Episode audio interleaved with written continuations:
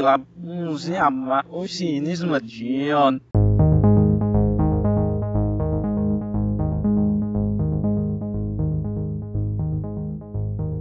Não é certo, mas me parece que no contexto da hipermídia digital, dentre a confluência de linguagens e signos, as imagens acabaram por ocupar uma posição de dominância no campo perceptivo. Atualmente, a disposição de pixels numa tela LCD, que com frequência se encontra a aproximadamente dois palmos de distância dos olhos, é o que captura a tão dispersa atenção dos nativos digitais. Fato é que desde sempre a imagem ocupou uma posição privilegiada nas formas de percepção humanas. Grande parte disto se desenvolve em função de seu caráter intuitivo e sua forma de transmitir mensagens ou símbolos de maneira simples e rápida. Quando observo a figura de um prédio, imediatamente aquela imagem me diz algo. É possível discernir as formas, cores, disposição dos objetos e sua função, caso eu já tenha visto outro prédio e apreendido seu significado dentro de uma sociedade.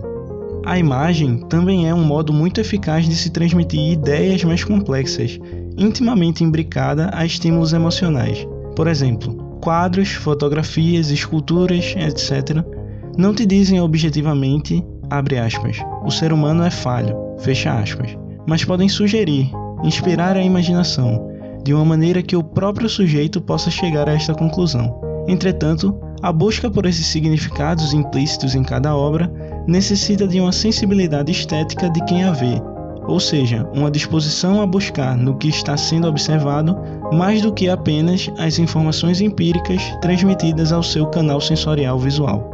Para o filósofo Han, é necessário à nossa sociedade uma pedagogia do ver. Aprender a ver significa habituar o olho ao descanso, à paciência, ao deixar aproximar-se de si. Parece até contraditório que, na era da dominância da imagem, as pessoas tenham se desacostumado a ver, mas para o autor Guy Debord, isso faz parte do que ele chama de a sociedade do espetáculo. Nesse contexto de espetacularização, as imagens se esvaziam de sentido e se tornam mero estímulo e exibicionismo. As redes sociais estão repletas de imagens que são curtidas, mas não são vistas. Dessa forma, somos condicionados ao imediatismo e ao ritmo frenético que vai passando cada vez mais depressa por nossos feeds. Creio que esse modo de percepção distraída é produto do nosso modo de existência nessa era digital, o que acaba por criar alguns malefícios relacionados à nossa experiência reflexiva, Desse modo, é esperado que grupos imersos em outros modos de existência respondam a outra dinâmica perceptiva, e parando para observá-los, é possível expandir nosso horizonte de possibilidades e repensar nossa relação com as imagens.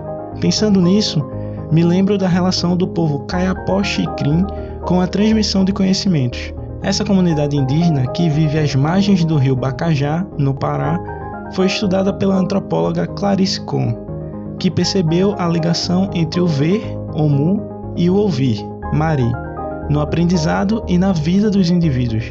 Essas denominações não devem ser levadas demasiadamente ao seu sentido literal.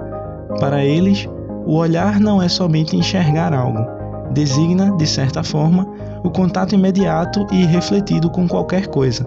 Assim, é necessário o ouvir, que é compreendido como um prestar atenção silenciosamente. É muito interessante como essa concepção de Marie, do Chikrin, se aproxima da pedagogia do ver proposta por Han, e me remete também ao pastor do ser, no sentido colocado por Heidegger. O filósofo alemão, em sua obra Ser e Tempo, coloca que a tarefa que cabe a todo ser humano é o de pastorar o ser, isto é, estar atento e ouvindo com atenção aquilo que o ser lhe revela. Por fim, todas essas concepções compartilham aquilo que nos falta, a saber, uma imersão no tempo contemplativo. A reflexão é algo que exige esse avanço em direção à angústia, que é despertada após se romper o véu da aceitação das primeiras impressões. Na minha concepção, isso se faz ainda mais necessário no campo das imagens, antes que tudo que se vê não passe de mera propaganda.